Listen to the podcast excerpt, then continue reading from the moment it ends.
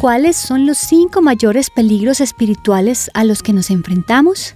Este es un mensaje de Mary Loma para The Christian Working Woman en español. Y durante esta semana hemos hablado de lo que creo corresponde a esta pregunta. Está el peligro de la autosuficiencia, el autoengaño, la autoestima, la autoconfianza. Y hoy concluimos con el quinto peligro, la autosatisfacción. Estoy segura que habrás notado el hilo en común que todos tienen, uno mismo.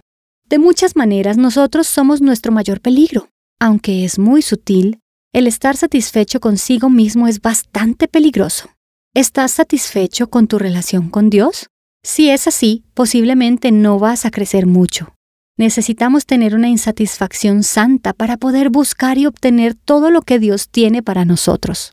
Escribió el salmista, cual siervo jadeante en busca del agua, así te busca, oh Dios, todo mi ser. Tengo sed de Dios, del Dios de la vida. Estas son palabras hermosas. Las citamos y las cantamos, pero ¿jadeamos por Dios como siervo sediento?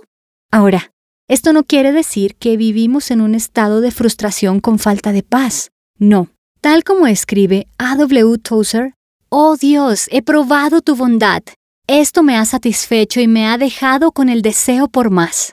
Si te encuentras estancado en tu caminar con Dios, tal vez es porque estás satisfecho con simplemente mantenerte. Pero quiero que sepas que estás en grave peligro de perderte cosas muy buenas, porque queridos amigos, las bendiciones más dulces, las mayores delicias las encontramos al conocer más y mejor a Dios como nuestra más alta ambición y nuestro mejor logro.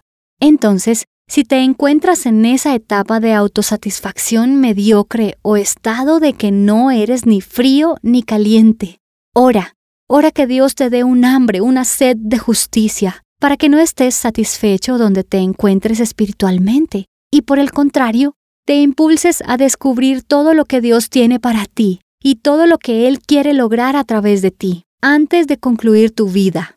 Espero que recuerdes estos cinco grandes peligros espirituales, la autosuficiencia, el autoengaño, la autoestima, la autoconfianza y la autosatisfacción.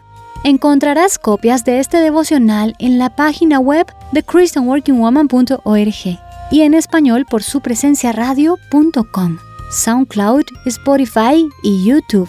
Gracias por escucharnos. Les habló Mariana Vargas.